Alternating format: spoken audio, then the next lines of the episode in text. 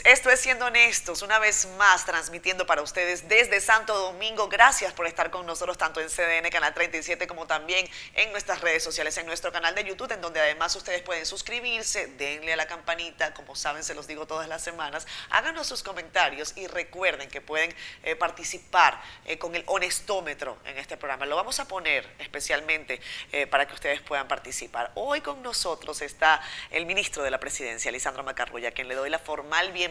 Ya tenemos un tiempito aquí conversando, pero muchísimas gracias por estar con nosotros. Un honor que me hayas invitado y la verdad que estaba esperando que llegara el momento.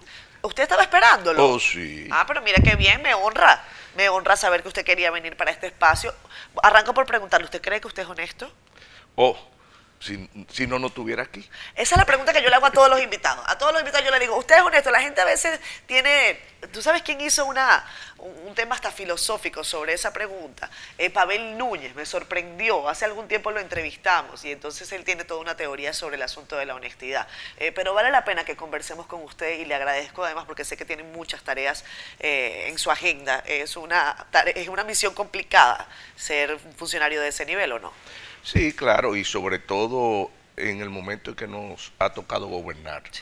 Desde que llegamos estamos enfrentando una situación difícil, primero con la parte de la pandemia, luego la crisis mundial provocada por la guerra, pero eh, la verdad que yo me he sentido muy bien, he logrado eh, trabajarme yo mismo emocionalmente para estar consciente que estoy haciendo un aporte al país en un momento que una persona de mi experiencia, de mi trayecto de vida, puede agregar valor. ¿Por qué usted decidió meterse a la política? Realmente eh, fue una, una, situación creada por una solicitud del candidato Luis Abinader. O sea, el candidato Luis Abinader, tres años antes de la campaña, me pidió que me incorporara a trabajar con él. Cuando lo hizo, yo evalué muchísimas cosas, eh, su programa de gobierno, su visión de la política, en varias conversaciones que tuvimos antes.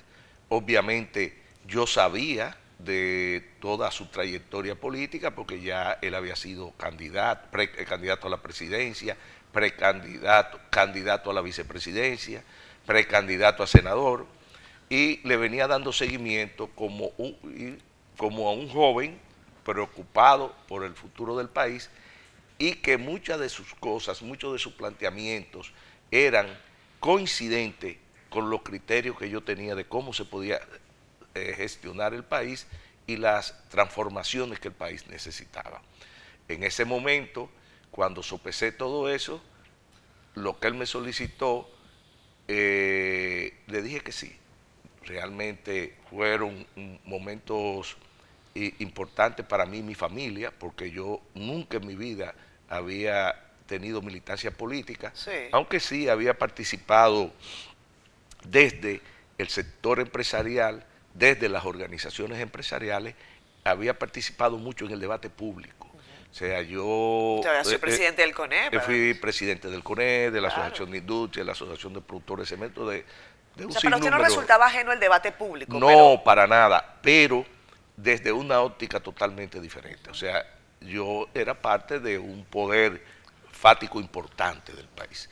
Obviamente, desde muy joven yo siempre tuve inquietudes por los temas sociales. Y cuando, ocupabas, cuando ocupaba esas posiciones en, eh, las instituciones del sector empresarial, siempre abordaba los temas sociales con una, con una visión de futuro. Y ahí están todas las declaraciones, todos los documentos mis discursos y demás. Y obviamente, cuando esta oportunidad se presentó, yo dije, por primera vez voy a estar en el centro, si el, si el candidato ganaba, eh, por primera vez voy a estar en el centro donde se hacen las políticas públicas. Las mismas políticas públicas que yo antes criticaba, voy a tener la oportunidad de hacer mi aporte desde mi óptica para que mejore. Y eso fue la oportunidad que me presentó el candidato en ese entonces, Luis Abinader. Hay un meme muy famoso que es expectativa, eh, realidad, ¿no? O sea, hay gente que dice como que, bueno, si me tomo una foto, mi expectativa es verme como fulana, pero termino teniendo otra realidad. Eh, ¿Cómo ha sido expectativa versus realidad? Usted lo comentaba, eh, había estado desde el, sector, desde el sector privado, usted además eh, es un empresario, eh, vamos a decir, decirlo así, tradicional de la República Dominicana, porque son muchos años de experiencia, y ahora desde el punto de vista de la ejecución gubernamental, expectativa versus realidad. ¿Qué tan certero era usted cuando hacía eh, comentarios o críticas o sugerencias desde el sector privado, ahora que tiene que estar del otro lado de la acera? Bueno, sí, podemos dividir la, parte previa al gobierno en dos etapas. La primera etapa, cuando yo estaba inmerso en, el sindicalismo empresarial, para decirlo de alguna forma, eh, realmente uno tiene una expectativa que no se corresponde en nada con el ejercicio del poder. Pero como el, hoy presidente Luis Abinader tuvo una visión que, yo realmente le reconozco sus méritos, él tres años antes de, las elecciones, siendo todavía precandidato a la presidencia, ni siquiera candidato a la presidencia, él formó una unidad que se llamó el Gabinete Presidencial. Gabinete Presidencial de Campaña, que fue la, institución que él me puso a presidir. Ahí, Él me me propuso esa posición y yo la acepté. En esos tres años nosotros empezamos a estudiar al Estado Dominicano y creamos una especie de gobierno espejo. O sea, ese gabinete de campaña tenía eh, un director de Hacienda, tenía un director de Interior y Policía. Entonces era como un espejo. Y yo empecé a ver y a analizar y a estudiar cada una de las funciones públicas. Ahí empecé a crear conciencia de que la gestión del Estado era totalmente diferente. Porque ahí nosotros planteábamos políticas públicas, teníamos todo un diseño de cómo íbamos a implementar esos programas, las modificaciones estructurales que había que hacer en la sociedad, todo eso lo teníamos planificado, que es lo que terminó siendo el plan de gobierno del presidente Abinader, que es un libro eh, bastante robusto, con todos los programas y los detalles y las transformaciones estructurales que nosotros proponíamos para la sociedad dominicana. Ahí ya yo estaba bastante consciente del desafío. Lo único que no pudimos prever fue el COVID-19. Entonces, cuando llegamos al poder en medio de la pandemia, tuvimos que ajustar un poco nuestro programa de gobierno, pero siempre conservando la esencia, la parte medular del programa, que mm, hasta el día de hoy hemos ido implementando, no al ritmo que nos lo habíamos proyectado, porque las limitaciones y todo lo demás que tú sabes, pero hemos sido capaces de conservar nuestra línea programática y atender la crisis. Esa es la gran habilidad de, un estadista como Luis Abinader. Con usted se pueden hablar de múltiples temas, pero me gustaría hacer una pregunta general eh, con relación al momento en el que estamos. Y me lo pregunto desde el punto de vista país y desde el punto de vista de cómo lo ve el gobierno. Usted ha estado entonces desde la estructuración del programa gubernamental. ¿Puede decirme entonces en qué momento cree usted que está el gobierno? ¿Este es un buen momento para el gobierno del presidente Luis Abinader o no? Dentro de la coyuntura mundial es un buen momento nosotros hemos sido sumamente exitosos manejando la crisis. Y no hay ningún motivo para que no siga siendo así. No solamente porque nosotros hemos cumplido con una serie de indicadores que nos habíamos propuesto como elementos básicos de nuestra gestión, sino porque eh, también porque muchos de los organismos internacionales reconocen cómo hemos manejado la economía en el periodo de crisis, cómo hemos manejado la parte sanitaria en el periodo de crisis, cómo hemos manejado la parte social en el periodo de crisis. Y dentro de la crisis hemos sido exitosos. Siempre hago énfasis en medio de la crisis, porque las circunstancias, cuando son así a nivel global, y eso se imponen. Pero eh, el pueblo dominicano, y así lo reconoce, eh, entiende que hemos hecho un manejo inteligente de la situación y la coyuntura impuesta eh, por factores exógenos que no son controlados por nosotros. ¿Usted cree que están en un buen momento? Dentro de la coyuntura actual, sí. Nosotros, y ahí están los indicadores del último año. Crecimiento económico, asistencia social, programa de salud. Hay un fenómeno interesante. En medio de esa crisis, que se desmejoraron todos los servicios sanitarios del mundo, nosotros logramos incorporar dos millones de dominicanos al Sistema Nacional de Salud, que no tenían acceso a la salud. O sea, eso, eso es un eh, elemento que estaba contenido en nuestro programa de gobierno, que mucha gente entendía que no lo íbamos a poder aplicar por las circunstancias, pero se aplicó. Eso es un ejemplo solamente. Sí, usted dice que les, les, sorprendió y no podían preverlo, obviamente no podía ser así, el tema pandémico y bueno, también el tema de la crisis ucraniana y eso ha generado un tema de debacle en los mercados financieros, eh, ha generado inflación, una serie de factores. ¿Qué otra cosa les sorprendió? Quizás y, se lo digo eh, con, toda, con toda honestidad, yo he, conversado con algunos empresarios que me dicen, eh, yo valoro a los políticos porque a diferencia de, nosotros, eh, los empresarios tienen una capacidad tremenda para recibir personas, para atender a mucha gente. tal vez desde la acera del sector privado se le quita mérito a los políticos o no. Sí, claro. Y en gran medida la gente a los políticos le da trabajo de entender. Pero los políticos, sobre todo en países como este, eh, es un sacrificio, hay muchos políticos honestos, como en todo. Mira, yo tengo un concepto claro en eso. Las sociedades no se descomponen por compartimiento. Así como hay políticos corruptos, hay empleados corruptos, hay policía corruptos, y eso es horizontal en las sociedades. Y lamentablemente los políticos por su nivel de exposición, por el nivel de atención que tiene la sociedad sobre ellos, la gente le exige más, lo observa más y por eso quizás eh, en términos relativos tienen un descrédito mayor que otros sectores. Alfredo Pacheco se me puso bravo acá, el presidente de la Cámara de Diputados. Él, no se me puso bravo, él ya venía bravo. Él estaba, estaba incómodo porque él decía que los medios de comunicación somos injustos con los políticos y que, que eso no debe ser. ¿Usted cree que somos injustos? Eh, pienso que en ocasiones sí, eh, porque la verdad es que se juzga a todo, a toda una clase eh, de la sociedad dominicana por el comportamiento de dos o tres personas. Es igual que la policía. En la policía hay 35 mil... Vaya tema la policía. No, es bueno, por eso te lo, te lo traigo a, colación. Hay 37 mil miembros, mal pago, mal uniformado. La sociedad no le, no le da el apoyo que se requiere. Entonces, dos policías, tres policías, cinco policías, mil policías cometen actos quizás fuera de lo que son los procedimientos que uno espera de ellos y uno hace así, desacredita el cuerpo completo. Pero la verdad es que ahora que yo he tenido la oportunidad de, de estar de cerca con los que dirigen esa, institución y eh, ver también con bastante cercanía todo el proceso de reestructuración y mejora que estamos implementando, me doy cuenta que hay ahí una cantera de jóvenes importantes que están haciendo una, una labor en la sociedad dominicana.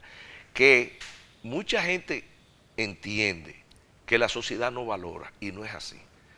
Porque los medios de comunicación, jugando su rol, destacan lo mal hecho. Pero fíjese que cada vez que entrevistan a un miembro de la sociedad eh, eh, de, los barrios pobres y demás, lo primero que le dicen a quien lo está entrevistando, que le piden a la policía que le haga un cuartel de policía. Porque si fueran tan malos, ¿por qué lo piden? Porque a final de cuentas, en la mayoría de los casos, son dominicanos, jóvenes lamentablemente sin, sin la preparación y sin la tecnología y sin el equipo suficiente, que están haciendo un labor, una labor que es importante, fundamental para la sociedad dominicana. Cuando usted busca datos relevantes sobre su carrera eh, empresarial, eh, advierte que usted ha estado al frente de empresas que han tenido éxito en la República Dominicana. ¿Cuál ha sido usted, cree usted, la, la clave del éxito de, esa labor. Y se lo digo para después hacer una pregunta que no se la voy a solapar. Eh, y quiero preguntarle, porque entiendo yo que la, buena gerencia es, fundamental y usted podrá utilizar otros elementos. Pero si esa buena gerencia, cree usted, que se está implementando actualmente, en el gobierno del presidente Abinader, si puede ser, eh, se puede poner en, paralelo quizás o no. Sí, mira, los fundamentos son los mismos. Para mí, gestionar una empresa es manejar eficientemente los recursos que tú tienes. Lamentablemente, ni en las empresas ni en el sector público, nunca son suficientes los recursos. Entonces, el éxito está en que tú manejes eficiente y eficazmente los recursos que tú tienes. Eh, obviamente, son matices diferentes. Aquí estamos en un problema, en un, en un proyecto político, social y económico de carácter colectivo. Entonces, tú tienes que, sin, teniendo claro tu objetivo y la naturaleza del proyecto en que tú estás involucrado, manejar eficientemente esos recursos. Y el éxito de este gobierno es eso. Primero, el, presidente Abinader, a pesar de ser un excelente gestor, es un gran estadista. Y la diferencia entre un político tradicional y un estadista es que tiene visión a largo plazo. Igual que un empresario. Los empresarios nunca hacen un negocio para cuatro años, que es el error de muchos políticos, que su objetivo es cuatro años. Y nada que valga la pena se logra en cuatro años, ni para una empresa ni para una sociedad. Los empresarios, cuando ponen una empresa, siempre es viendo hacia el futuro. Entonces, esa visión del presidente Abinader y que él ha logrado transmitirnos a todos sus funcionarios, no todos lo asimilan, porque tampoco te voy a decir que somos todos estrellas, pero nosotros actuamos con esa visión a largo plazo. Por ejemplo, el presidente Abinader propone un proyecto para el agua, para llevar agua potable a todos los hogares dominicanos, es un proyecto de 18 años.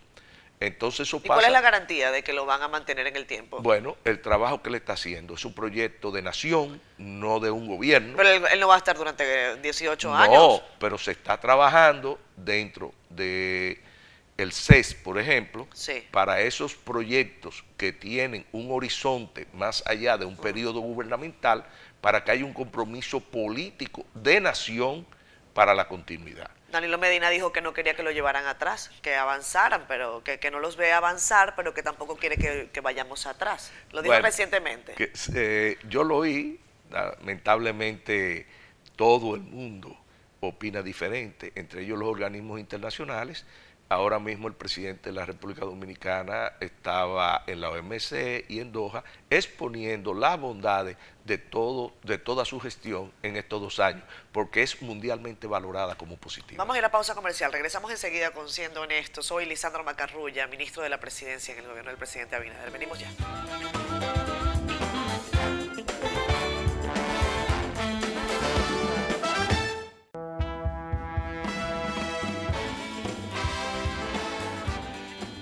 Regresamos con más, siendo honestos, hoy con Lisandro Macarrulla, ministro de la Presidencia. Con él tenemos muchos temas de qué hablar, pero me han, me han soplado. A mí no me gusta decir, me contó un pajarito, porque eso me, remite a, aquel sujeto de, mi país natal.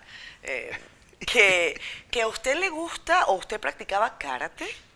Sí, mucho tiempo de mi vida estuve involucrado. O sea, cinta negra. Sí. ¿Ah, sí? sí? ¿Y alguna vez ha tenido que utilizar esos dotes para enfrentar a alguien? Eh, bueno, siendo muchacho. porque es que no me lo puedo imaginar. Sí, sí. No, yo, yo duré mucho tiempo practicando artes, artes marciales. Ah. Primero practiqué judo, después karate. Estuve un tiempo inclusive viajando a torneos internacionales, representando el país. Pero yo te voy a decir algo, eso hace mucho tiempo. ¿Se le olvidó? Sí, bastante. claro, hay condiciones eh, de reflejo, condiciones físicas pero lo más importante de las artes marciales es la disciplina. La disciplina, eso le iba a comentar. A mí eso me ayudó mucho en mi formación, muchísimo. Me dio confianza y eso, eso te queda, porque eso es parte integral de tu formación. Emocionalmente eso me ayudó mucho, físicamente también.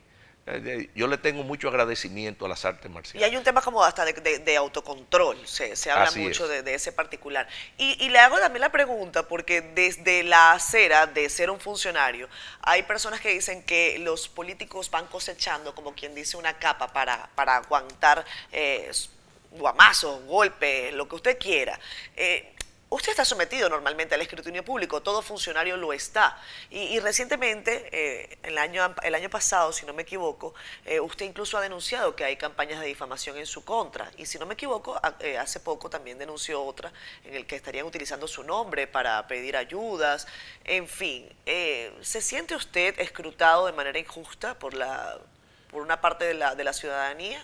Realmente sí, yo creo que injusta. No no me disgusta que me observen y me exijan, porque yo tengo claro que yo soy un servidor público. Sí. Y eso lo entendí desde antes de llegar al gobierno, porque yo sabía que aceptar eso era lo que más trabajo me iba a costar, porque yo vengo desde muy jovencito siendo jefe de empresa. Pero yo tenía una formación de gestión empresarial, eh, de mucha transparencia, de, rendición de cuentas, porque la primera empresa que yo dirigí, que era una empresa grande, tenía 80 accionistas y, eran 80 dueños que te pedían información. Además de eso, debíamos muchísimo dinero y tenía que dar la información a muchísimos bancos, eh, inclusive extranjeros. O sea, uno, uno se va formando y va desarrollando los músculos de la rendición de cuentas. Aquí me tuve que adaptar que ahora yo tengo 11 millones, 10 millones de, jefes, que son que toda la población dominicana. Y a mí eso no me cuesta, pero lo que sí me cuesta es las injusticias y la manipulación de, eh, ese derecho para eh, eh, explotar intereses políticos o intereses particulares. Eso me dio trabajo entender lo que para un... Pero usted incluso sometió a varias personas a la justicia. Sí, eh, y, gracias a Dios eso logró contener una avalancha de acusaciones falsas. ¿Una avalancha? Sí, eran muchas. ¿Eso venía? Eh, sí. ¿Y lo detuvieron? Se detuvo porque no tenían fundamento. Hablemos de, ese caso eh, para, aprovechar el programa. la participación de, las empresas del grupo al que usted pertenece estuvieron y han estado vinculadas a procesos de contratación con, con, el Estado, específicamente el que se menciona una y otra vez es el de la cárcel de, la Nueva Victoria o Las Parras, tal y como se le dice. Recientemente nuestro compañero Rafael Lara, periodista de CDN Canal 37, fue allá y, vio las condiciones de la cárcel de la Victoria. Eh, totalmente abandonada. Eh, consultaron también a Roberto Santana sobre ese particular de por qué no está en operación eh, la cárcel de, la Victoria, que ha sido totalmente detenida, que está en desuso, pese a que la Victoria tiene una sobrepoblación grosera, grotesca y, dolorosa para, para la ciudadanía y hasta para el punto de vista de los derechos humanos. ¿Está usted contento con el trabajo que desarrollaron sus empresas en la construcción de la cárcel de la Nueva Victoria? Sí, y te voy a decir algo, eh, yo no estaba involucrado en ese momento, porque ya yo estaba en el trabajo político. Sí. Esa es una empresa del grupo familiar nuestro que, aunque no la dirigía yo, es del grupo familiar y eh, yo soy corresponsable de todo lo que pasa ahí, aunque yo no esté involucrado ya en los negocios, pero endoso todo lo que hacen mis hijos y los gerentes. Lo que yo le voy a decir es lo siguiente ese caso está en la justicia, no, a mí no me gusta opinar de eso. Esa es una empresa constructora que ha hecho esa sola obra al Estado Dominicano. Nunca había construido ni ha construido al Estado Dominicano. Una empresa que debe tener 30 años de formada o más. Pero nosotros estamos satisfechos con lo que hicimos. Obviamente esa, esa obra no se llegó a concluir. No, ¿Por qué no se concluyó? Bueno, lo que pasa es que entró en un proceso judicial. ¿Pero se pagó?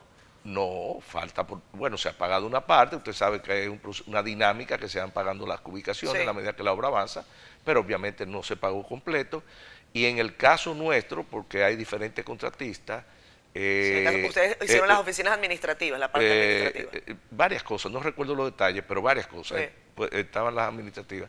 Eso le falta un 5% de terminación. Mm. Y la obra se suspendió cuando entró en el proceso de investigación por, algunos casos que todos ustedes conocen y eso en su momento la justicia me imagino que va a decidir continuarla y concluirla. Pero dice Roberto Santana que eso debería estar operando, que es una decisión política que no esté operando. Bueno, yo no oí la entrevista de él, pero la verdad que no sé, porque es un proceso, yo no entiendo los detalles de lo que se ha descubierto, de por qué la justicia ha hecho eso, eso en un momento se sabrá. Nosotros confiamos en, la labor que se está haciendo, que si debió pararse o no, ya ese detalle no, escapa a, a nosotros y a las empresas nuestras. Nosotros cuando nos digan continúen, continuamos. Ministro, ¿a usted le ha correspondido llevar adelante un plan para ordenar el transporte público en la República Dominicana? Eh, se habla de, si no me equivoco, son 16 corredores. No, van a ser más. Nosotros eh, tenemos identificado y estudiado 16, pero yo me imagino que a nivel nacional, porque hay que incluir Santo Domingo y Santiago, por lo menos esas dos grandes ciudades, que el tránsito es un verdadero problema. Eh, pueden ser que sean más. Nosotros tenemos diseñado 16, eso no quiere decir que lo vamos a implementar los 16, porque esto es un programa que hay que irlo desarrollando sistemáticamente estamos reestructurando un problema de muchos años en la República Dominicana, con muchos intereses, con una gran desorganización, pero vamos avanzando. La gente está contenta con los corredores que están operando. También paralelamente en materia de transporte se está trabajando lo que es transporte masivo, monorriel, teleférico, y en un futuro cercano debemos empezar el tren metropolitano de Santo Domingo. Hay una mm, crítica recurrente sobre el tema de los corredores y es porque no se hizo una licitación, sino que se contempló que los que llevaban adelante o que los que tenían de alguna manera el dominio de las rutas eh, fueran incorporados de manera inmediata a esos corredores. ¿Por qué no se licitó? ¿No, eh, había gente que lo pudiera manejar mejor? Eh, no, lo que pasa es que la ley lo establece así. Hay una ley que... ¿Pero usted está de acuerdo con esa ley? ¿Así? Sí, yo creo que sí. ¿Por qué? Porque, ¿qué es lo que se hace? De acuerdo a la ley 6317, que es una ley que fue aprobada en un periodo de gobierno que no es Correcto. el nuestro, pero nosotros entendíamos que era la forma de resolver el problema. La forma de resolver el problema era incorporando a la solución los sindicatos que operaban los, corredores. Y así se hizo. Ellos eh, operan bajo un esquema diferente. La ley establece que tienen que constituirse en un fideicomiso, que cada propietario de uno de los carritos tiene que constituirse en una empresa y formalizarse. Ya la sociedad va ganando, porque eran informales, ya son formales. Eh, eh, no había ningún tipo de control, ya son un fideicomiso. Y todo eso bajo una gran sombrilla de un fideicomiso público que se llama FIMóvil, que es el concentrador de los ingresos de todo el sistema de transporte. Y de ahí se distribuye. Eso permitió que evolucionara el transporte de la República Dominicana con el menor trauma posible, porque se le garantizó sus intereses a la gente que por años tradicionalmente venían operando el sistema de transporte. Eso va bien, Lamentablemente el gobierno anterior no pudo implementarlo, a pesar de haber creado la ley, que eso es importante. No existió la vocación política para hacerlo. Para la implementación. Entonces, todo lo que se está implementando en materia de transporte es un plan integral diseñado con asistencia externa, que lo empezó a diseñar el gobierno anterior, nosotros lo continuamos bajo el principio de continuidad del Estado, como hemos hecho con algunos otros proyectos del gobierno anterior que entendemos que favorecen al país. Eso es con el tema del transporte. También está el tema vivienda. Parece que el Ministerio de la Presidencia tiene como muchas responsabilidades. Eso, eso parece que ha sido eh, histórico. Antes era el secretario de la Presidencia o secretario de Gobierno, ahora es eh, el Ministerio de la Presidencia. El Plan Vivienda Feliz eh, estuve revisando algunos números que quería contrastar con usted para que me diga si es cierto que, han que no han entregado la, totalidad ni siquiera, que el porcentaje de entrega de viviendas es todavía muy incipiente. ¿Cómo avanza el plan vivienda? Dice un artículo que leí en el periódico El Nacional que un año después del anuncio del plan Vivienda Feliz, solo se han construido 95 viviendas, que el déficit es de 10.905 casas, de acuerdo al anuncio que se hizo el primer año de 11.000 viviendas y otras 17.000 para los años siguientes. Bueno, una casa no se construye en dos meses. Ahí el, nosotros tenemos ahora mismo 13.400 viviendas de construcción. En construcción. En construcción. Recuérdate que el primer año teníamos la pandemia y la industria de la construcción se paró. No podíamos construir. No, Vivienda Feliz se anunció en 2021, exactamente. Correcto, no podíamos hacerlo. Eh, iniciamos el proceso constructivo, eh, muchos problemas con la titularidad de los terrenos, eh, eso es un proceso lento, pero el proyecto va a un ritmo interesante. Y para este año ya debemos estar entregando una cantidad de alrededor de 3.000 viviendas listas y ya el año que viene viene el gran grueso porque toma un año y medio, dos años hacer un proyecto. Eh, lo importante es que yo te aclare lo siguiente. El Ministerio de la Presidencia no hace vivienda. Toda la política de vivienda y construcción se maneja del ministerio responsable de eso, que es el MIBET. Nosotros, el Fondo de Vivienda Familia Feliz, es un fondo. ¿Por qué consiste en lo siguiente? El Estado Dominicano, dentro de su programa de asistencia social, ayuda a las personas de bajos ingresos a, superar los dos grandes obstáculos que tiene un dominicano pobre para comprar una vivienda. Primero, el inicial y segundo, el costo de la hipoteca. Entonces, ese fondo administra esa asistencia social, no construye. Y los constructores, en ese caso, son privados, porque también nos cuidamos de que esa ayuda que está haciendo el Estado Dominicano no fuera a ser una competencia desleal para el promotor privado de vivienda. Porque si usted va a comprar una vivienda y el Estado le está ayudando, usted no se la va a comprar a un tercero que no tiene esa ayuda. Entonces hicimos una combinación de los intereses del sector privado, del sector público y del adquiriente, que eh, son viviendas de interés social, ahí no hay vivienda de clase media y nada de eso. Y hemos logrado un esquema que, por cierto, ha sido reconocido por los organismos multilaterales como una de las iniciativas de interés social más eficaces que tenga en materia de vivienda gobierno alguno.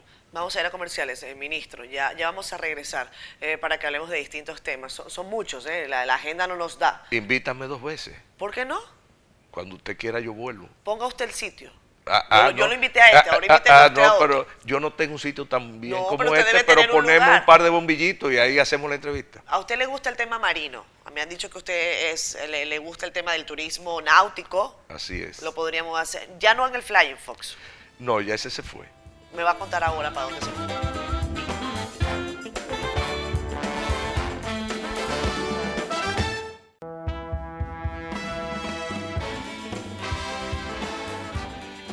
Regresamos con más de Siendo Honestos, hoy con Lisandro Macarrulla, ministro de la Presidencia en la República Dominicana, eh, como parte del gobierno del presidente Luis Abinader. Le preguntaba a usted sobre el tema del Flying Fox, que si sabe para dónde se fue. Un día no lo vimos más, salió del puerto. No sé dónde se fue, pero seguro que los registros náuticos del país... ¿Es que no nos lo dan? Ah, pero no sé, no sé realmente dónde se fue, ni es de interés de la República Dominicana donde se haya ido. Usted estuvo allí, estuvo en el, en el Fox y se conversó sobre eso. Eh, unas fotografías mostraron que usted estaba allí. Cuéntenos de quién era el yate, cómo era. El, yate vino se despertó el interés público. Pues no, pero claro, porque fue un yate, primero un yate de esa magnitud y fue incautado. Eh, o trataron de incautarlo, no sé, no sé cuál es el estatus jurídico, porque ustedes saben que a nivel mundial se están incautando propiedades de personas rusas que son ricos y hay varios yates. Este no fue el primero ni fue el último. Eh, pero ya la República Dominicana eh, no tiene ningún tipo de incidencia en eso, ni tampoco está participando de esos intereses geopolíticos mundiales, porque nosotros somos tan pequeños que no tenemos peso en eso. Lo que sí nosotros queremos participar como país es del turismo de yate de alto nivel. La República Dominicana, por su ubicación, es privilegiada para ese tipo de turismo. Además, es un turismo interesante por lo que gasta, por lo que le va a aportar económicamente al país. Y estamos trabajando para promoverlo. Y en ese tenor estamos promoviendo el país estamos tratando de que el país tenga cada vez más capacidad de albergar esos botes porque hay que crear una infraestructura especial. La semana pasada participamos en un seminario que me tocó hablar a mí con varios eh, exponentes internacionales que se hizo en el país para ir creando conciencia en los inversionistas internacionales para que vengan a invertir en marina deportiva para yates de alta gama. Si en la República Dominicana, lamentablemente, no hemos podido hasta el momento explotar ese tipo de turismo. No, pero si, todavía están los pesqueros allá arriba en Samaná pidiendo que, los ayuden con la construcción de muelles. Eso, ha eh, mejorado mucho en este gobierno. Ya, por ejemplo, eh, se han hecho varios puertos eh, para los pescadores en diferentes partes del país. Sí, lo hemos visto en la gestión de Jean Alain Rodríguez. de, de, Jean, Luis. tengo, a Jean Alain en la cabeza. de Jean Luis Rodríguez. De Luis. que desde la autoridad portuaria está haciendo una excelente labor en ese sentido es para los muelles para este tipo de barco de yate de lujo son diferentes. Eh, no es de interés particular de la autoridad portuaria dominicana que tiene la responsabilidad de manejo de los puertos, y, pero sí va a tener la responsabilidad de operarlo cuando estén, porque ellos operan todos los puertos. Pero digo, déjame corregirme un poco, no que operan los puertos, sino que tienen que ver con la regulación y demás, porque hay puertos privados que es de operación privada. Pero nosotros en el norte tenemos un gran potencial. Pasan, creo que son 8 o 9 mil barcos al año frente a nuestra costa norte y apenas entran 700. Cada, un barco de lujo de eso en un puerto mínimo, solamente los gastos del muelle son 800 dólares diarios aparte de la tripulación, de lo que compran. Eh, eh, hay muchas bondades para que la República Dominicana haga la promoción de ese tipo de, turismo. Ministro, eh, hablemos también de, las características que, usted consideró para entrar en esta administración, porque bueno, ya estamos como quien dice a mitad, a mitad de gobierno, se dice que ya estamos en campaña. ¿Estamos en campaña? No. ¿Usted cree que no? No, desde, la, desde el gobierno no, la oposición sí. La oposición está en campaña hace, hace mucho rato. Hace mucho rato. En el escenario en el que el PRM se, se alzó con la, con la victoria en el año 2020, eh, eh, se dijo, y ese fue uno de, uno de los análisis mejor ponderados, que por supuesto para alcanzar ese 50 más 1 en primera vuelta, eh, por supuesto el PRM tuvo que hacer importantes alianzas. De cara al 24, ese escenario no luce tan claro. Y, quizás usted pueda decirme como estratega que, es del gobierno del presidente Abinader, porque así me lo ha contado esta noche, eh, hacia dónde se perfila la estrategia para el 24. No me revelé demasiado, pero ¿cómo ve usted el campo de las alianzas con un PLD que ya está roto, con un Leonel Fernández que sabe que quiere ser el candidato y con otros partidos que al parecer también han dejado de ser tan amigos del PRM en gobierno? En los escenarios que yo trabajo en el gobierno, no se habla de, tema político ni no se habla de campaña. Hasta el momento. Hablamos mucho del manejo de la economía del país, del manejo de la crisis, de, todos los temas que usted conoce. Pero hasta ahora el tema de campaña política, eh, con mira al proceso electoral del 24, no ha sido un tema que en los escenarios que yo participo se ha manejado. Dicen que el presidente Abinader eh, le gusta trabajar en horas de la noche, que es nocturno, nocturnísimo. Eso, eh, ¿Usted también? Me toca una parte de la noche. no, no, toda, pero me toca una parte. ¿Le, toca madrugar, por ejemplo? ¿Usted es un hombre que se para temprano? Sí. Sí, ya, ya por... Eh, bueno, lo que pasa es que tengo actividades personales muy temprano, a cinco y media, seis de la mañana, trato de ir al gimnasio. ¿Ah, sí? Sí. O sea, se ejercita, cuida su salud. Está, me, han dicho que usted está hueleando. Está muy feliz con todos sus nietos. Claro. Pero que se le niegan las mujeres. Eh. Me refiero que no ha tenido niñas, eh, nietas. Aclara esa parte. No, no, eh, eh, estamos hablando de que los, seis nietos son varones. Son seis nietos varones. Que no termina de llegar la, la, niña. Pero usted tendrá esperanza, quiere tener una, a lo mejor una. Bueno, lo que pasa es que esa responsabilidad de, de, lo, de Usted no lo va a poner en eso. No, y es una responsabilidad de ellos, de, de mis hijos. Yo estoy conforme con lo que tengo, además tengo tres hijas. ¿Es mejor ser abuelo que papá? Eh, sí aunque yo disfruté mucho mi, labor de padre, aunque trabajaba mucho y viajaba mucho, porque inclusive tenía en un momento dado la presidencia de dos organismos, me tocó internacionales, empresariales, iba mucho a tu país, por cierto. ¿Ah, sí? cuando era presidente de la Asociación de Productores de Cemento, había una industria cementera muy fuerte en Venezuela. Así es. La familia Vencemos, habían, eran bastante fuertes en el área. Y, e inclusive yo me juramenté en Venezuela como presidente de la Asociación de Productores de Cemento del área del Caribe en Pertigalete, una zona muy bonita. Así es. Bueno, pues eh, volviendo al tema de los hijos, de, los nietos, los hijos, que no eh, me levanto temprano, me tocan los nietos, los nietos los disfruto muchísimo porque le encantan los deportes igual que a mí, me gustó. Eh, cuando tenía mis hijos... Me, Pero usted comparte poco de su vida personal, esa es la verdad.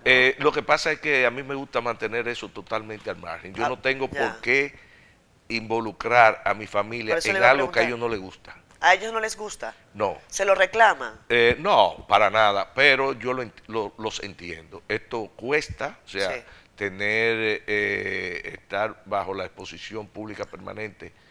En el caso de una familia como el perfil de la nuestra nos cuesta porque no, no nos gusta, no somos de la farándula ni nada de eso. Y, no están habituados. Y yo no tengo por qué involucrarlo a ellos en algo que yo entiendo que no les gusta. Y se mantienen al margen y es por, por interés de ellos, básicamente. ¿Le hubiese gustado tener más hijos? No, es suficiente. Pero me han contado que usted apadrina a algunos niños. Eh, por voluntad propia. Bueno, pero eso ya es eh, un eh, aporte económico que yo hago, como yo dono mi salario, pero hay niños, adultos y envejecientes, y hay instituciones que no son Ministro, recientemente he visto que se ha vuelto popular un discurso y yo tengo la impresión de que se va a convertir en una línea discursiva de cara a la campaña del 24, de esta idea en la que estamos jugando o estamos en el país eh, una versión de ricos contra pobres. Se habla de un gobierno de popis contra eh, la población más pobre del país, más vulnerable. Hay otros que dicen popis contra guaguaguá. Ese discurso llega incluso al Congreso de la República. Yo desde, además, eh, el país de donde vengo, eh, me preocupa particularmente que ese discurso se centre y, cale en una población porque sé del peligro de lo que representa el discurso de odio, el divisionismo, en fin. Eh, ¿Cómo lo ve usted? porque además, se lo digo, porque usted es rico, porque usted está en el gobierno y porque recibe directamente ese tipo de ataques. ¿Cómo lo ve? Mira, independientemente de lo personal, eso no sabemos pero le toca. Sí, me toca, pero a mí donde más me toca es con, eh, eh, como usted lo dijo originalmente, por el interés nacional. Desde que yo era eh, dirigente empresarial, vengo hablando del nivel de exclusión social que tiene la República Dominicana. Y desde el CONE, con el apoyo de la directiva del CONE que me acompañó, lanzamos una propuesta nacional de un cambio de modelo económico para que fuera más inclusivo. Más inclusivo. Entonces, ese proceso, lamentablemente, se vino agravando. Cuando llegamos al gobierno, nosotros, dentro de nuestro modelo de, desarrollo que diseñamos para implementar desde la, gestión del Estado, precisamente empezamos para trabajar en contra de eso, crear más inclusión. Por eso, todos los programas que hay enfocados en las mujeres, por ejemplo en la madre soltera, que es donde más nivel de exclusión hay. Lamentablemente hay un nivel de embarazo a, muy corta edad y esas muchachas, desde que salen embarazadas y tienen un hijo, se excluyen de todo y se tienen que dedicar a buscar la forma de, crear ese muchacho que normalmente es hijo de un padre irresponsable. Eh, eso es solamente uno de los ejemplos, porque eso se trabaja de forma horizontal en toda la sociedad. Por eso este gobierno tiene el plan de asistencia social mejor diseñado de Latinoamérica, donde la asistencia está acompañada del desarrollo de la persona que recibe la asistencia. O sea, que ese discurso no tiene sentido. No, eso es un discurso politiquero que no ha tenido mucho auge porque el pueblo dominicano es más inteligente que lo que los políticos creen Fíjate que en todos los procesos electorales de la República Dominicana, el comportamiento más civilístico lo tiene la población, más que los líderes. Los líderes son los que incidentan, los que hacen fraude y el pueblo dominicano vota con inteligencia. Lamentablemente los políticos no evolucionan y siguen con ese discurso eh, que se usaba antes, de, que realmente hoy no tiene efecto. Nosotros hicimos el manejo de la crisis de la pandemia enfocado en dos o tres factores que no descuidamos nunca. Primero, tratar de que esa crisis no provocara una mayor exclusión en la sociedad dominicana. Segundo, que la pequeña y mediana empresa quedara en condiciones de reiniciar adecuadamente, inmediatamente terminara la crisis. O sea, que no quebraran en el camino. Que el turismo tuviera la capacidad de recuperarse rápidamente. O sea, fueron una serie de elementos, pero priorizando que el nivel de pobreza en la República Dominicana aumentara lo menos posible. Te digo lo menos posible porque en una crisis mundial siempre incrementa. Fuimos tan exitosos que apenas no habiendo terminado todavía la crisis, hemos logrado reducir los niveles de pobreza a los indicadores, a los niveles de indicadores pre-COVID. hemos logrado aumentar los empleos formales hemos logrado incluir al sistema de salud de la República Dominicana al 90 y pico por ciento de la población. Hemos logrado servir energía eléctrica al 97% de la demanda, que antes los gobiernos anteriores, y ahí están las estadísticas, andaban alrededor del 80%. Ese es un elemento de exclusión, cuando hay un hogar que tiene energía eléctrica y otro no. Hemos logrado que 400 mil dominicanos adicionales tengan agua potable por tubería, es una disminución de la exclusión. Hemos logrado aumentar los empleos formales, no los niveles que queremos, porque la crisis no lo ha permitido, eso también es un nivel de exclusión, porque cuando usted tiene un empleo formal, tiene acceso a la salud eh, y a una serie de, de servicios dentro de la formalidad que usted no tiene cuando está excluido. Ese es el gobierno del cambio un discurso vacío y sin fundamento no lo va a cambiar. Vámonos a comerciales, regresamos enseguida. Queda poco tiempo acá en Siendo Honestos, pero ya venimos con más.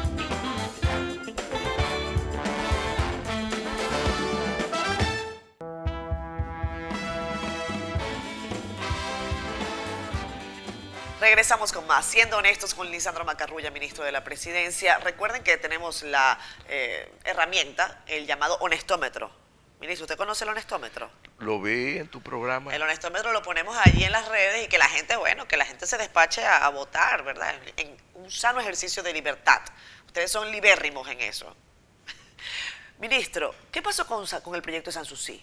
Eh, porque se habla mucho sobre lo que esa zona iba a, desarrollarse, incluso yo vi una, una, maqueta que se veía impresionante, tengo que decirlo de esa manera.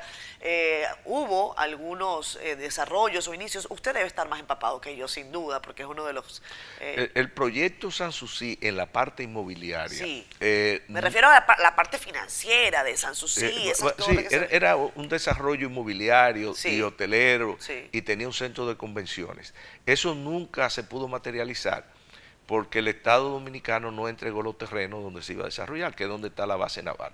Y ese proyecto no, no... O sea, ¿la base naval se va a quedar allí? No, ya se va a quedar ahí. Ya ese proyecto no pudo materializarse por eso. Yo estoy ajeno al proyecto, ya no, no estoy involucrado, pero en sus inicios no se pudo materializar por eso. ¿Pero le gustaría a usted que eso se, se llevara adelante? Bueno, eso no, vuelvo y te digo, no tengo ninguna incidencia, pero... Eh, quien salió perdiendo lamentablemente fue el país, porque ahí sí iba a ser un centro de convenciones. ¿Por qué dijeron que no? ¿Por qué no bueno, eh, no hubo interés político de entregar los terrenos, eh, lamentablemente. ¿Y qué, quién perdió?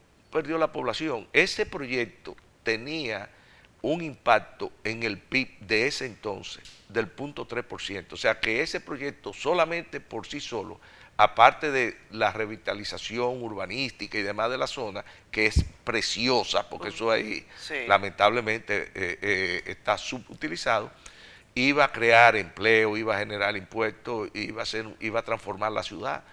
Pero lamentablemente no se logró. Eso pasa mucho, son proyectos, después no se materializan. Esta es su primera experiencia de Estado, por decirlo de alguna manera. ¿Tiene usted la intención de ah, repetir, quedarse un tiempo más, ofrecerse eh, para otro gobierno o para el que viene? ¿Usted tiene fecha establecida? ¿Se ha propuesto eso? Como que yo voy a estar de tal fecha a tal fecha. ¿Eso está en su mente? No, mira, lo único que yo tengo claro es que yo soy miembro del equipo político de Luis Abinader. O sea, yo no tengo aspiraciones políticas personales eh, ni ningún otro objetivo que colaborar en el gobierno del presidente Luis Abinader. Dependiendo de las directrices políticas que él trace, ahí estará mi futuro. no porque yo no sea una persona que trabajo con meta, ni tengo mi vida organizada y, que no, no, soy una veleta que depende de otro, porque todo eso, o sea, que yo estoy haciendo dentro del gobierno, fue por una iniciativa del presidente Abinader. El rol que él me y la responsabilidad que él puso sobre mis hombros, yo entendí que yo podía ser un valor agregado, me involucré, he estado con él colaborándole, creo que sigo colaborándole bien y que soy parte de, de su equipo. Él me valora, me identifico cada vez más con sus ejecutorias y con su visión de la política. Y yo, donde él decida que sigamos participando, yo estoy con él. De lo contrario, eh, yo lamentablemente hasta ahora mi horizonte político está dentro de esa estructura política del presidente. ¿Hay algo que usted haya querido hacer en el gobierno y no haya podido hacer hasta ahora? Nosotros... O sea, me refiero como que, mira, esto yo quiero hacerlo, pero tengo este impedimento, tengo aquel, o, tengo a gente que no quiere que yo haga estas cosas. Lo que nosotros... Porque el gobierno no es solo el presidente Abinader, que tiene una voluntad. Mira, nosotros obviamente, eh, y tú lo puedes ver en el programa de gobierno nuestro, porque está todo documentado, y esas son de las cosas importantes del presidente Abinader, que documentó todo y es transparente y se puede ver lo que se ha hecho y lo que no se ha hecho. Nosotros teníamos proyectos mucho más ambiciosos que lo que hemos podido ejecutar. La reforma fiscal, por ejemplo. Ese es uno. Eh, lamentablemente la, situación política, económica y social en el momento que se iba a hacer no era la adecuada y no la pudimos hacer. Pero hay otros. Pero nos sentimos muy conformes en el sentido de que a pesar de todas las limitaciones, hemos podido avanzar en las transformaciones estructurales de esta sociedad. Por ejemplo, firmamos el pacto eléctrico. Por ejemplo, se están haciendo las inversiones en agua, que para mí eso es fundamental. El agua potable es importantísimo. Se están haciendo las infraestructuras básicas, se están haciendo las casas de acogida para las mujeres. Hay muchas cosas. Hay ahora mismo, yo no sé cuánto, creo que solamente Obra Pública tiene eh, proyectos por más de 70 mil millones de pesos. Con todo y la crisis, estamos haciendo Pedernal, estamos haciendo Montecristi, estamos impactando las regiones más pobres del país un domingo, este programa lo transmitimos los domingos a las 10 de la noche, ministro. Eh, un domingo a las 10 de la noche, ¿qué está haciendo usted normalmente? Verla usted. ¿Usted ve el programa? Sí. Ah, me parece muy bien. Eh, ¿Qué otros programas ve usted de la televisión dominicana? Lamentablemente no puedo ver mucho porque trabajamos con 16 horas diarias, pero por la mañana veo algunos de los programas, pero lamentablemente no veo muchos programas de televisión por falta de tiempo. ¿Y YouTube? ¿Usted ve YouTube? Sí, veo eh, eh, Instagram y veo... ¿Tiene eh, Instagram usted? Sí, ah, búscame. Aquí está, Lisandro Macarrulla, yo lo tengo. Ah, pues entonces tú lo sabías. Mira, no, usted tiene 18 mil seguidores, lo voy a seguir ahora mismo. Ministro Pero de la yo te sigo a ti y, sígueme en Twitter. Ahí no, tengo no en Twitter sí lo sigo, en Twitter sí lo sigo. Sí, y ahí tengo 30 y pico de mil. Soy todo un, ¿cómo se llama? Un influencer. Un influencer. Sí, usted un influencer de Twitter. Que no influyo en nadie, pero... Pero bueno, aquí está, aquí está. Influye sobre los destinos del país, no, no se tiene para muerto, como dicen por ahí en el campo. Ministro, ¿usted sigue a la gente de Somos Pueblo? Sí, claro. Lo, atacan duro la gente de Somos Pueblo. Sí. ¿Usted ha hablado con ellos? No, la verdad que no lo conozco. Ah. Me encantaría conocerlo porque la verdad que, que, hacen un trabajo interesante. Dice, dice uno de los muchachos de Somos Pueblo, y yo se lo voy a preguntar directamente, me llamó la atención cuando me preparé para esta entrevista. Uno tiene que, para hacer las entrevistas uno ve a la gente que les aprecia y otros que quizás no les aprecia tanto desde el punto de vista positivo o negativo, no desde el punto de vista personal, sino en sus ejecutorias. Dicen en Somos Pueblo que Jean Alain Rodríguez eh, fue eh, empleado de una de las empresas en la que usted participa. ¿Eso es cierto? De Domicem. Él, fue empleado de Domicen de una empresa que yo tengo acción, pero yo no administro. Pero usted no, lo, usted no lo conocía, bueno, lo conoció en la administración anterior. Claro, claro. ¿Y a usted le parecía Jean Rodríguez o le parece una persona eh, honesta? Yo no, no tengo ningún elemento de juicio para opinar sobre eso, pero cuando él trabajaba en la empresa donde yo tengo acciones, eh, él tuvo un desempeño adecuado. Se manejó adecuadamente. No, porque en el sector privado si tú no funcionas te votan. Exacto. Sí, pero... ¿Y en el público por qué no? Son más flexibles. ¿Por qué? Bueno, porque tú sabes que en el sector público hay muchísimos compromisos. Ahora, en esta gestión... ¿Y a usted eso no le choca? Eh, claro, pero en esta gestión se opera diferente. Y muestra de eso, eh, usted sabe que ahí está la ejecutoria del presidente Abinader. Y sobre todo del equipo que trabaja con la parte de la transparencia y, demás. Yo le decía, que encabeza doña Milagro Ortiz. Yo le decía fuera del aire que la gente no renuncia. todo el mundo quiere, la gente prefiere que lo voten, que lo cancelen, pero la gente no suele renunciar. Eh, yo creo, y lo digo con, toda honestidad, que, mucha gente ha debido renunciar porque, bueno, por ineficientes o por, por lo que sea, sin, caer en el tema de, la corrupción. Bueno, mira, si yo no tengo capacidad para desempeñar este rol, sencillamente yo creo que otra persona lo puede hacer mejor que yo. ¿Usted cree lo mismo o no? No tiene que estar de acuerdo, ¿eh? Puede decirme que no. Yo creo que hay de todo. Hay gente que renuncia, gente que no renuncia, pero en la República Dominicana hay una tradición a la longevidad. Y hemos tenido presidentes de más de 90 años, candidatos de más de 90 años, candidatos que han sido presidentes varias veces y quieren volver. Eh, eh, es así. Lamentablemente la gente quiere explotar su vida hasta el final. ¿A usted le gusta leer libros históricos, me dicen? Eh, me gusta, pero no tengo tiempo. No tiene tanto tiempo. Si ponemos música a esta hora ya para cerrar el programa, normalmente yo le pido a los invitados que me ayuden a poner una musiquita, porque bueno, hay que relajarse, fin de semana, ya arranca la semana eh, mañana si Dios quiere. ¿Qué música le gustaría a usted poner para este espacio? Yo, eh, una música a esta hora, una domingo a las 10 de la noche. Bueno, son las 11 Cualquier canción romántica de Juan Luis Guerra. ¿Usted es romántico? Bueno, yo no soy muy romántico, ah. pero las canciones de Juan Luis Guerra, las románticas, para mí eh, son maravillosas, la disfruto. ¿Usted no baila, me canso de hoy de todo. ¿De todo? Sí. Hasta cha-cha-cha. Hasta cha-cha-cha. Hasta Charleston bailaba yo cuando era joven. no, no, le voy a decir que hablemos de, de, eso. Y me ha dicho además que le gustan mucho los deportes. Sí. La política parece ser un deporte extremo. Es una actividad extrema, pero no, no, es un no un deporte. ¿No es un deporte? No. Bueno, hay gente que se lo toma como, como, deporte, hay gente que le dedica cosas al azar. En el caso suyo usted parece ser un hombre planificado, eh, estratégico en el tiempo. Yo le agradezco mucho que haya venido a estar con nosotros en este espacio. Nos vamos a ir con música de Juan Luis Guerra.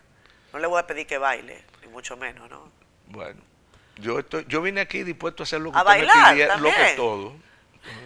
Ministro, muchísimas gracias. Encantado, gracias por invitarme. Para mí ha sido un placer tenerlo acá. Esperamos vernos en una próxima oportunidad. La próxima entrevista usted ponga el sitio. Perfecto. Dígame en dónde. No, yo lo voy a pensar muy bien. Porque después que usted me ha tratado también aquí, en este set tan bonito, yo tengo que esmerarme. Como debe ser. Como un caballero. Gracias. Vamos a regresar. Vamos a regresar, no, nos vamos. Nos vemos el próximo domingo. Gracias a ustedes. Recuerden votar en el honestómetro. Está en nuestras redes sociales, que las van a ver desplegadas aquí. Nuestra editora Jennifer Caraballos lo va a hacer. Y ayúdennos también, por supuesto, a suscribirse a nuestro canal, a hacer sus comentarios y díganos qué les apareció el programa. Bueno, bye bye.